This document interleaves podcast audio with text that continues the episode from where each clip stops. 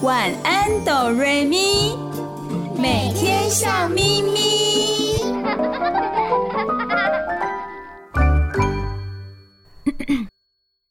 准备好了吗？我们要开始喽！预备备，开始。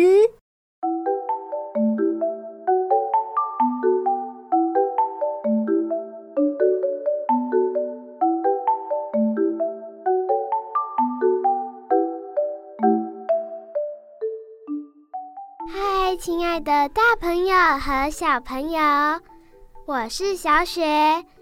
你收听的是晚安哆瑞咪，每个礼拜天晚上九点到十点播出的节目。我是小光，你收听的电台是 FM 九九点五 New Radio 云端新广播电台。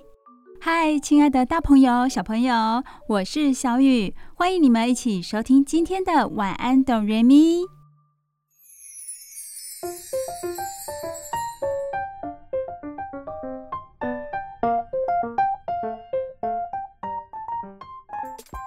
今天是美好的星期假日，大朋友、小朋友有到哪里走走玩玩吗？每到假日的时候，大朋友都会比较伤脑筋。有时候会想要在家里休息一下，但是有的小朋友呢，就找不到事情做啦，就会感到很无聊。如果大朋友带小朋友到外面去走走的话，又会想说：诶，到哪里去玩好呢？除了可以到百货公司逛逛街、买买东西之外，小雨觉得我们可以走进大自然，进行一些户外的活动，也是很不错的。而公园就提供了我们很棒的场地跟环境哦。小雨，我也这么觉得耶。而且现在公园都有很棒的游乐设施，不怕小朋友无聊。大朋友也可以在旁边乘凉聊天，甚至是野餐，对吧？对呀。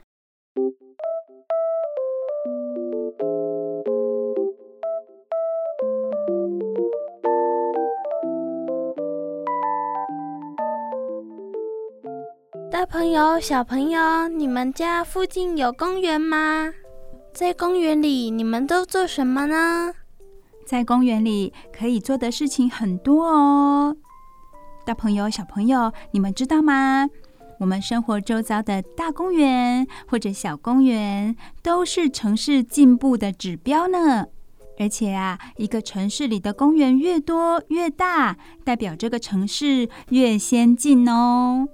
为什么城市进步的指标不是汽车的数量、大厦的高度，也不是百货公司的人潮，而是公园呢？因为公园越多，空气就越清新，景观很优美，表示居住的品质越好呀。亲爱的大朋友、小朋友，小雨告诉你们呢，其实公园它是来自于思源哦。你的意思是说，不是一开始就叫公园哦？对，小雪的理解没错哦。公园这个地方啊，它一开始并不是对外开放的，它是来自于一些皇家贵族御用的花园哦。哇，那一定很漂亮。那么，为什么这些皇家贵族私人的花园后来会变成开放的公园呢？对外开放的公园呢？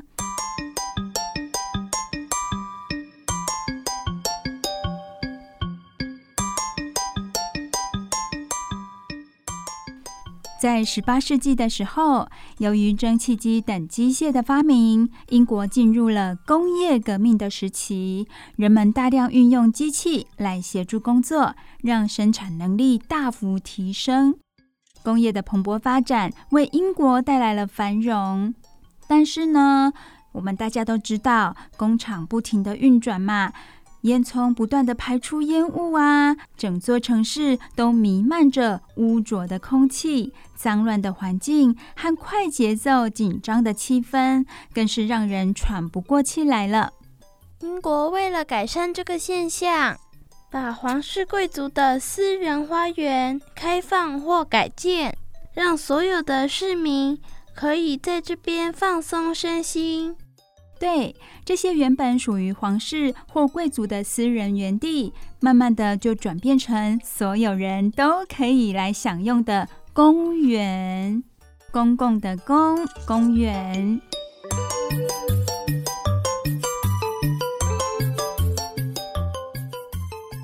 英国的这个做法，很快的就引起其他欧美国家的仿效，大家都来模仿，陆陆续续在大都市里开放御花园或设置新的公园。如今，世界上知名的大城市里，几乎都有一座大家耳熟能详，而外国的观光客一定都会去拜访的大公园哦。例如有什么呢？英国伦敦的海德公园。美国纽约的中央公园，法国巴黎的卢森堡公园，还有日本东京的上野公园。当公园与人的关系越来越密切，人们对公园的景观跟功能也越来越讲究，更强调它与周遭环境的关系。于是呢，公园就成为生活不可或缺的一部分。当然也有了不同的形态跟风格。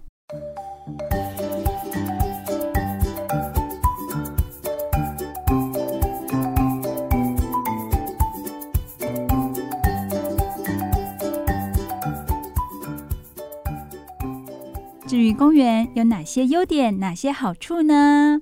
公园提供休憩之外，对城市环境的改善也有很大的帮助。树木和草花就像绿色卫兵，阻隔车水马龙的噪音。它们的枝叶还可以拦截空气中的污染物质，有的还能吸附过滤污染物，减少大气污染对健康的伤害。所以公园对我们的健康是很好的哦。还有呢？种有很多树的公园也能预防水灾，因为植物层层相叠的枝叶可以减慢雨水滴落地表的速度。哦，这么一来的话，雨水就不至于大量的汇集在地面上喽。另外，公园地表的土壤也可以像大海绵般吸收雨水哦。有效的防止城市淹水，真的很棒吧？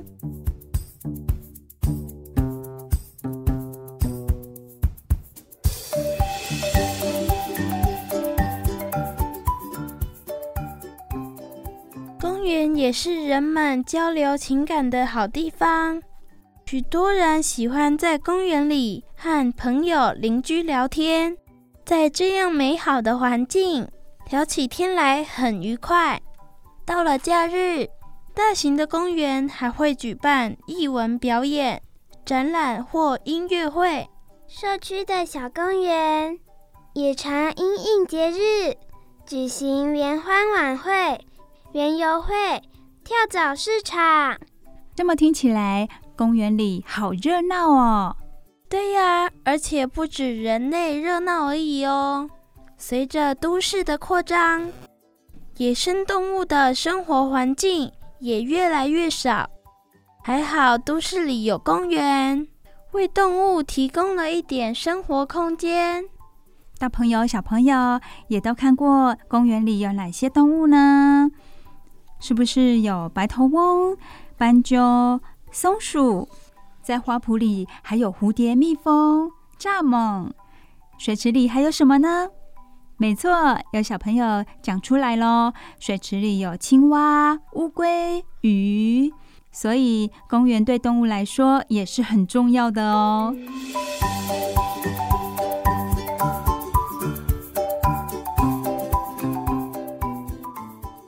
小光、小雪和小雨在前面说了许多公园的好处，它的优点。那么，台湾有哪些重要的公园？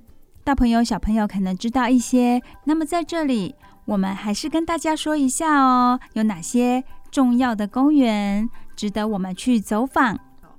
具有历史意义的公园有台中公园，它以前是提供日本天皇休息使用。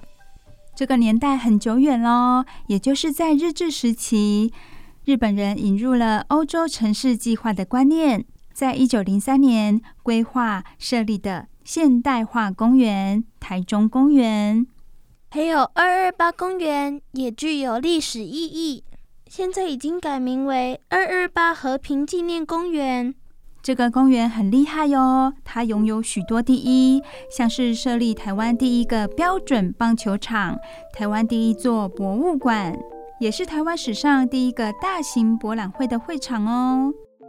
台湾还有特殊主题的公园哦，像是台北市的客家文化主题公园、台东卑南文化公园、宜兰东山河清水公园。这些公园都有特殊的主题设施或者博物馆。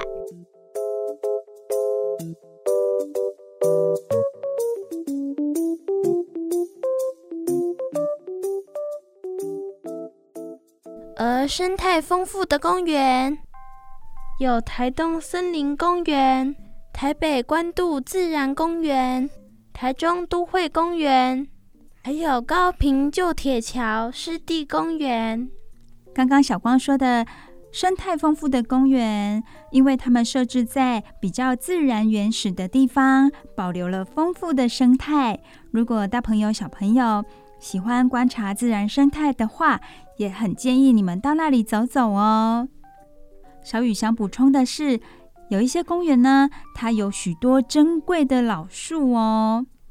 像是哪里呢？像是台南公园，它是台湾第三座现代式的公园哦。日治时期也是热带实验林，所以现在公园里有七十八棵珍贵老树，很多诶，七十八棵哦。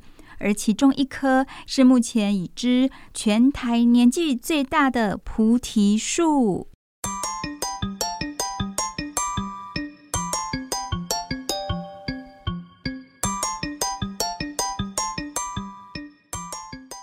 在各式各样的公园当中，还有两种的性质和使用方式跟一般的公园不同，是什么呢？会不会我没听过？这两种性质和使用方式跟一般公园不同的，就是国家公园与国家自然公园。台湾目前有垦丁、玉山、阳明山、太鲁阁、雪霸、金门。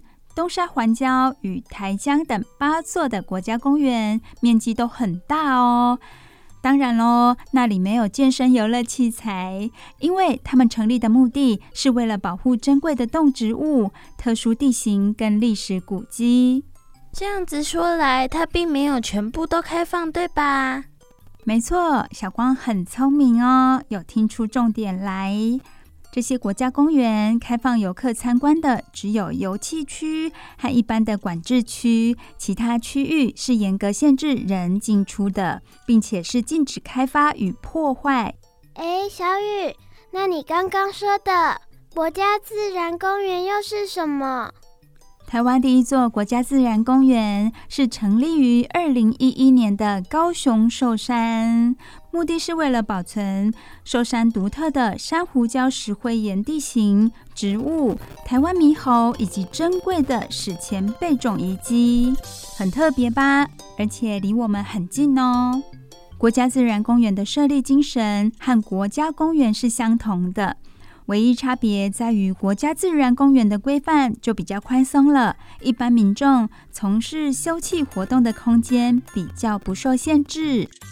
这样子，大朋友、小朋友，你们都听懂了吧？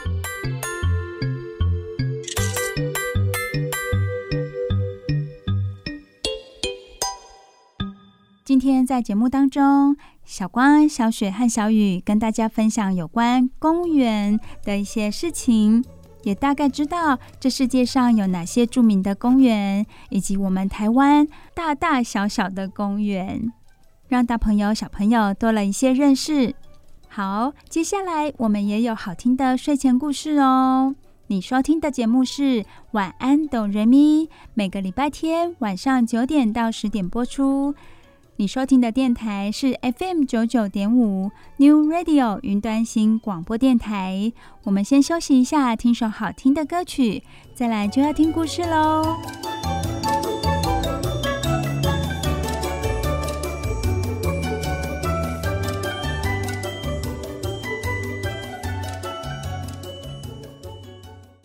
不要走开，我们马上回来哦。睡前小故事，大家来听故事喽。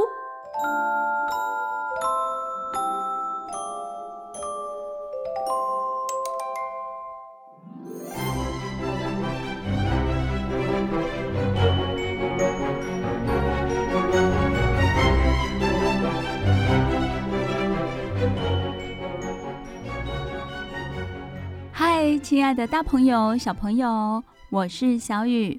欢迎收听每个礼拜天晚上九点到十点播出的《晚安，哆瑞咪》。你收听的电台是 FM 九九点五 New Radio 云端新广播电台。好高兴的又来到我们睡前故事的时间了。小雨很喜欢为大朋友、小朋友说一些好听的故事。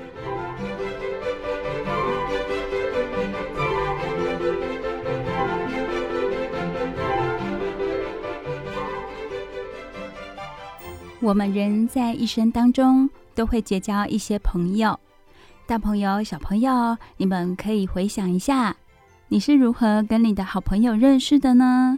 是在街上遇到的，工作场合遇到的，小朋友上学之后遇到的，还是在公园玩耍的时候遇到的？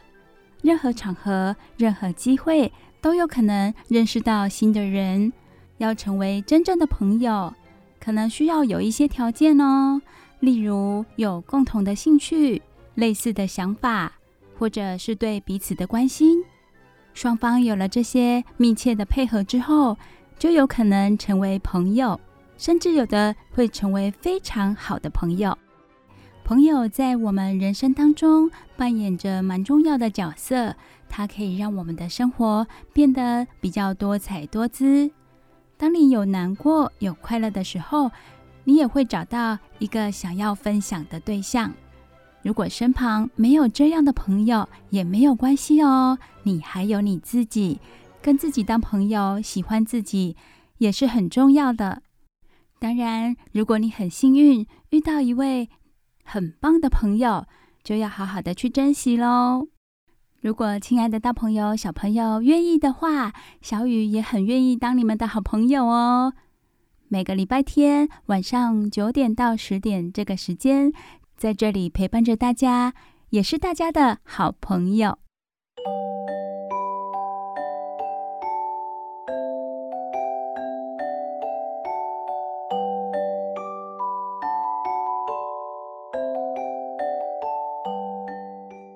在讲故事之前，小雨跟大家分享有关于朋友的一些想法，是因为今天的故事就跟朋友有关。今天的绘本故事是由汉斯·比尔写的故事，还有画的图。汉斯·比尔有写一系列的小北极熊和他的朋友们的故事，而今天小雨想要跟大朋友、小朋友分享的这本书，名字叫做。我是你的好朋友。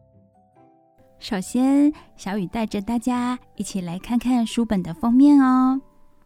书本的封面，想当然的就是一个雪地，因为主角是小北极熊啊，它居住的环境是在北极。小北极熊，它的身旁有一只小兔子，小白兔。两个小动物看起来好像刚从地底下钻出来，它们的身上还有一堆泥土啦、雪啦。它们环顾着四周，一脸茫然的样子。他们两个就是好朋友吗？他们是怎么认识的呢？又一起经历了什么样的故事？现在小雨就说给大朋友、小朋友听喽。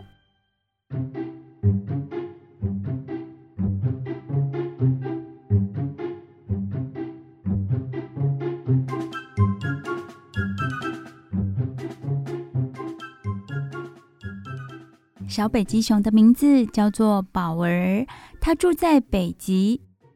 它最喜欢坐在小冰山上，看着海上的冰雪。亲爱的大朋友、小朋友，在平常的时候，你们有没有自己很喜欢做的事情呢？坐在小冰山上，看着海上的冰雪，是宝儿很喜欢、很喜欢的事。北极通常很安静。只有呼呼的风声，但是这一天呢，宝儿听到一阵特别的声音，那是一阵微弱的哭声。诶，在北极这么冰天雪地的地方传来一阵哭声，到底是谁呀？宝儿他用鼻子闻一闻，想找出声音的来源。他闻到了一种古怪的气味。宝儿放轻了脚步。为什么要放轻脚步？大朋友、小朋友知道吗？因为他不知道那个哭声的来源，它到底是什么样的东西，是小还是大，他都不清楚。对他来说，有没有危险性？所以他要特别小心，在雪地上轻轻地走，就怕去惊动到那个东西。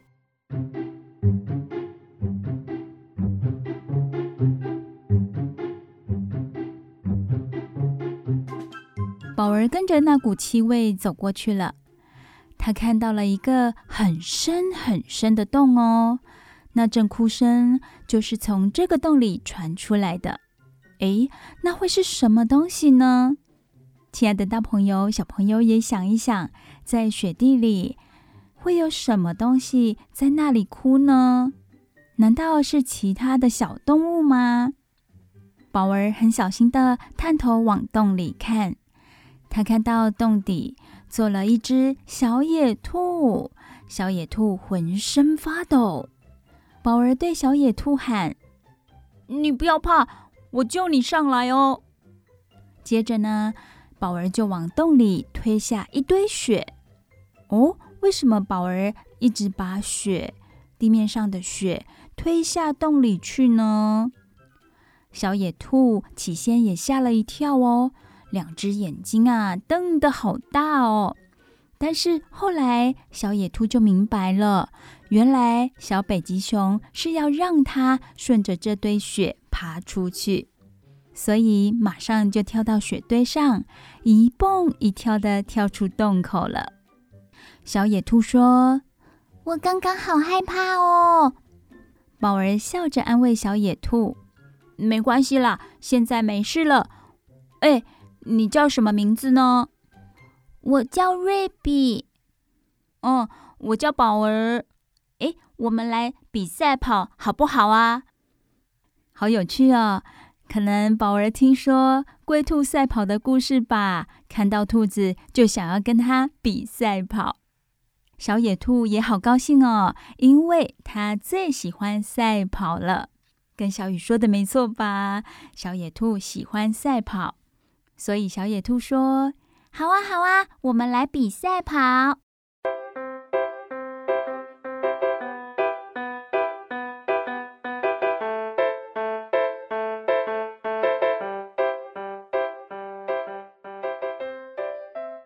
哇哦，小野兔真的跑得很快哦，轻轻松松的就赢了小北极熊。不一会儿，下起雪来了。瑞比说。爸爸妈妈说：“如果下雪，我就得回家了。”宝儿说：“哦哦，真扫兴。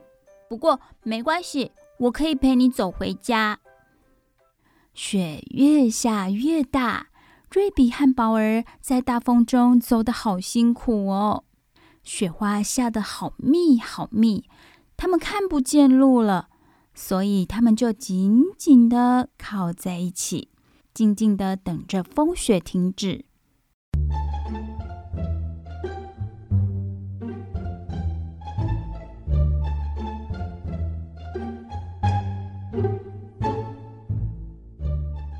后来雪停了，天空又是一片晴朗，就跟我们的下雨天一样啊。雨停了，天空是一片晴朗。宝儿和瑞比甩掉身上厚厚的一层雪，发现眼前的景物不一样了耶！瑞比很紧张地问：“嗯，我们在哪里呀？我们是不是迷路了？”“呃，瑞比呀，你别怕啦，我常常迷路的，但是每次都可以找到回家的路哦。”“嗯，但是我饿了。”“哦哦，怎么办呢？”他们看似迷路了，而同时瑞比肚子饿了。这样子荒天雪地的地方会有食物吗？突然间，他们听到一阵好响的咔啦咔啦的声音，一个红色的怪物从雪地里走来。那是什么呢？嗯，小雨可以告诉大家哦。这个红色发出咔啦咔啦声音的东西呢？它不是怪物啦，在宝儿和瑞比的眼中看似怪物，不过它是人类的车子。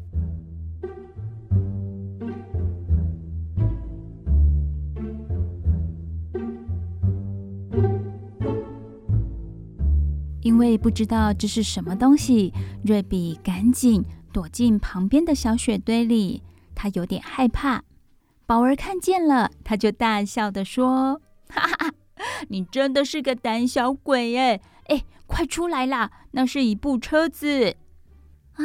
一部什么车子啊？那是北极研究站的车子啦！我爸爸常常带我到那里去哦，那里有很多好吃的东西哦。快出来，快出来！我知道从研究站回家的路。听起来。北极熊宝儿很熟悉这个地方哦，还知道有一个人类的研究站。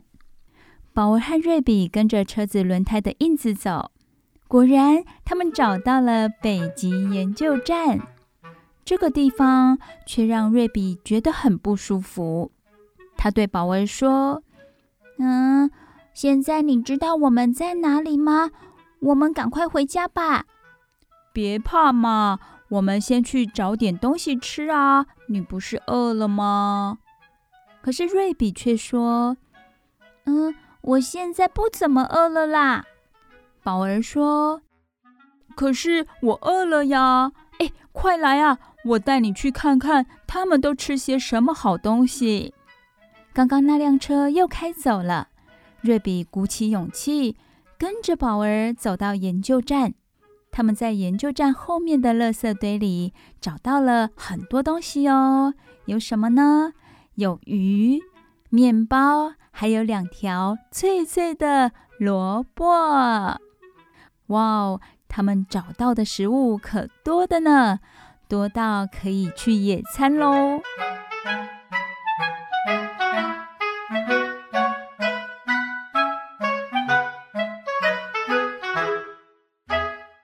宝儿突然对小兔子大喊：“喂，我想到处去看看呢，你在这里等我哦。”宝儿爬到研究站的屋顶上，发现那里有一个洞口，可是不像门诶，也不像窗户，闻起来味道很怪。宝儿搬开挡在洞口的铁栏，往洞里一钻，想看看里面到底有什么。大朋友、小朋友，你们有没有觉得北极熊宝儿很好奇呢？像一个好奇宝宝。虽然他往里面看看，想知道有什么，不过他什么也都看不到，干脆就一个劲儿的往里头钻。进去一点，再进去一点，再啊！哎呀，发生了什么事呢？宝儿怎么会发出惨叫声呢？接下来，啪啦一声，宝儿一头栽进屋子里了。不过还好，噗的一声，他是跌坐在一把椅子上。这个房间好热哦，里面的东西都闪着不同颜色的亮光，还发出大大小小的哔哔声。好吓人哦！现在呢，宝儿也想回家了，因为这个地方对他来说很陌生，也让他感觉到害怕，他很想赶快回家。他四处张望，看到了一扇门，他从门缝溜出去，想找房子的出口，但是通道外面的门都上了锁，没办法出去。这时，宝儿好害怕。亲爱的大朋友、小朋友，你们想得到吗？宝儿来到了哪里呢？有好多哔哔声，有好多仪器，这是什么样的地方？没错，大朋友、小朋友都猜到了，这里是人类的北极研究站呐。他们就是在这个屋子里研究一些东西。所有的门都上锁了。宝儿该怎么办呢？他要怎么离开这个地方回家呢？亲爱的大朋友、小朋友，可能感到有点紧张喽。接下来的故事又是怎么样的发展呢？我们先听一首好听的歌曲，轻松一下，放松心情。接下来，小雨再把故事说完哦。你收听的节目是每个礼拜天晚上九点到十点播出的《晚安，哆瑞咪》。这里是 FM 九九点五 New Radio 云端新广播电台，大耳朵、小耳朵休息一下，听歌喽。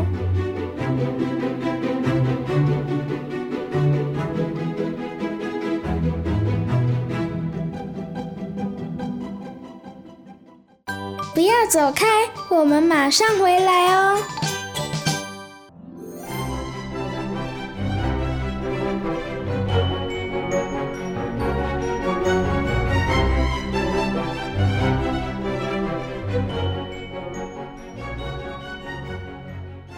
亲爱的大朋友、小朋友，我是小雨，欢迎回到晚安哆瑞咪睡前故事的单元喽。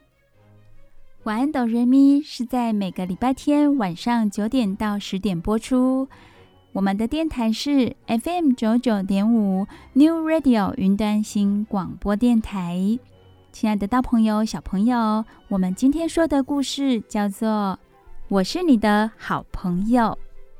刚刚故事说到哪里？大朋友、小朋友还记得吗？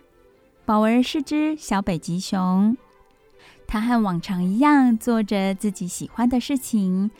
它就坐在小冰山上，欣赏着海上的冰雪。看呀看的，突然它听到一阵微弱的哭声。沿着哭声走，它找到了一个洞，洞里呢有一只小野兔。后来，小北极熊宝儿把小野兔救出来喽。接着，他们比赛跑，小野兔赢了。不一会儿，下起雪来。小野兔对宝儿说：“下雪的时候，也是它该要回家的时候。”宝儿想陪着它回家。走到一半的时候，小野兔说：“它肚子饿了。”宝儿带着小野兔瑞比来到研究站，想要找食物。好奇的宝儿呢，误闯了研究室。紧张的是，研究室的门都被反锁起来，他没办法走出去。这时候该怎么办呢？在研究室外面的瑞比又要如何帮宝儿的忙，救他出来呢？接下来的故事，小雨就说给大朋友、小朋友听喽。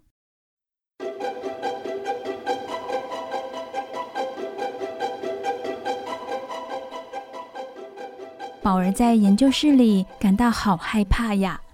他在那些房间里走来走去，想要找个好方法逃出去。忽然，他听到那辆红色车子又开回来的声音了。惨了惨了，那个人随时都有可能会走进来哦！宝儿得赶紧找个地方躲起来才行。在研究室外的瑞比也听到车子的声音，他看见车子里面的人走了出来。瑞比心里想：“哎呀，我得赶快告诉宝儿。”他吓得一颗心砰砰的乱跳。瑞比一跳一跳的来到研究站的前面，那个人已经走到门口了。这该怎么办呢？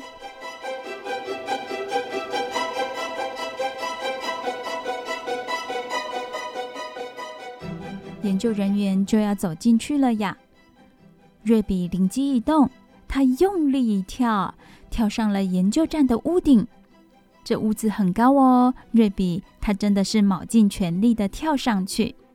瑞比听到屋子里的脚步声，他心里想：那个人已经进去了呀，我一定要赶快救宝儿。现在该怎么办呢？突然，他想到了一个好办法，他转过身，屁股对着屋顶那个洞口，后脚用力把雪推进屋子里。就像刚刚宝儿救他的时候，不断的把雪推进洞里。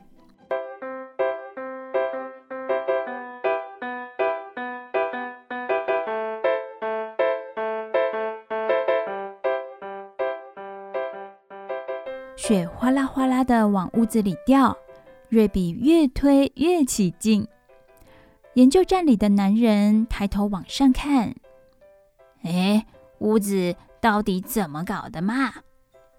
他冲出去看看屋顶上到底发生了什么事。他没有看到小北极熊，也没关好门。哇，门没关好，那么这个可是小北极熊宝儿逃脱的好时机呀！宝儿滑垒似的冲向研究站的大门，他左看右看，确定附近没有人，才安心的跑出去。躲在一个安全的地方，瑞比，快下来呀！我已经出来了。瑞比看到宝儿，立刻像飞剑似的从那个研究员的裤裆下冲出去，用力一跳，跳下了屋顶。小雨看到的画面跟大朋友、小朋友分享哦。那个研究员呐、他爬上了屋顶，正在查看屋顶发生了什么事情。而瑞比呢，就趁这个时候跳走了。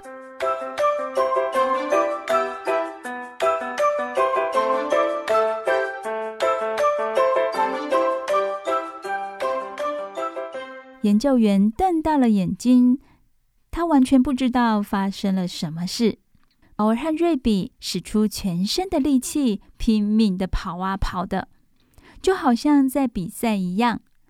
瑞比当然还是跑得比宝儿快，宝儿气喘吁吁的在后面叫着：“哎，瑞比呀，等等我呀！”瑞比立刻把脚步放慢，他们已经离研究院好远了。宝儿说：“刚刚我好害怕哦，可是你很勇敢呢，你救了我。现在该你叫我胆小鬼了。”哈哈。瑞比说。我也害怕呀，不过我是你的好朋友，这是好朋友应该做的。哇哦，为什么瑞比会勇敢的去救宝儿呢？因为在他心里已经认定宝儿是他的好朋友，而他也是宝儿的好朋友。他们两个就一起回家喽。后来，宝儿和瑞比真的变成很要好的朋友。他们常常一起坐在小冰山看海。以前都是宝儿独自在看海的，现在有瑞比的陪伴喽。瑞比陪着宝儿做他喜欢的事情，真的是很幸福。有时候他们还会一起窝在雪地里过夜。你说故事给我听，我说故事给你听，直到两个都睡着了。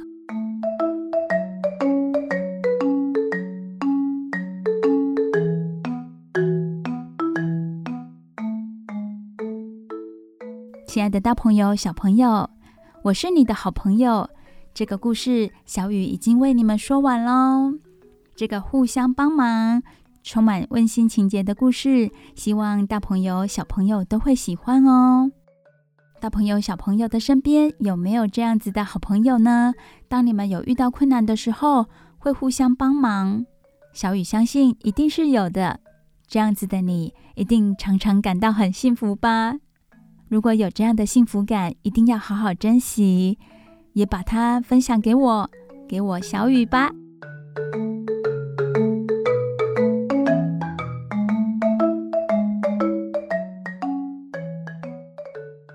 小雨每个礼拜天晚上九点到十点都会说好听的故事给大朋友、小朋友听。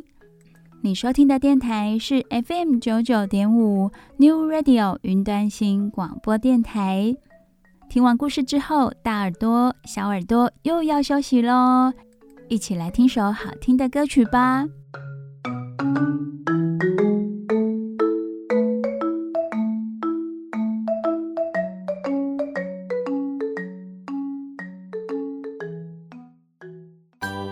走开，我们马上回来哦。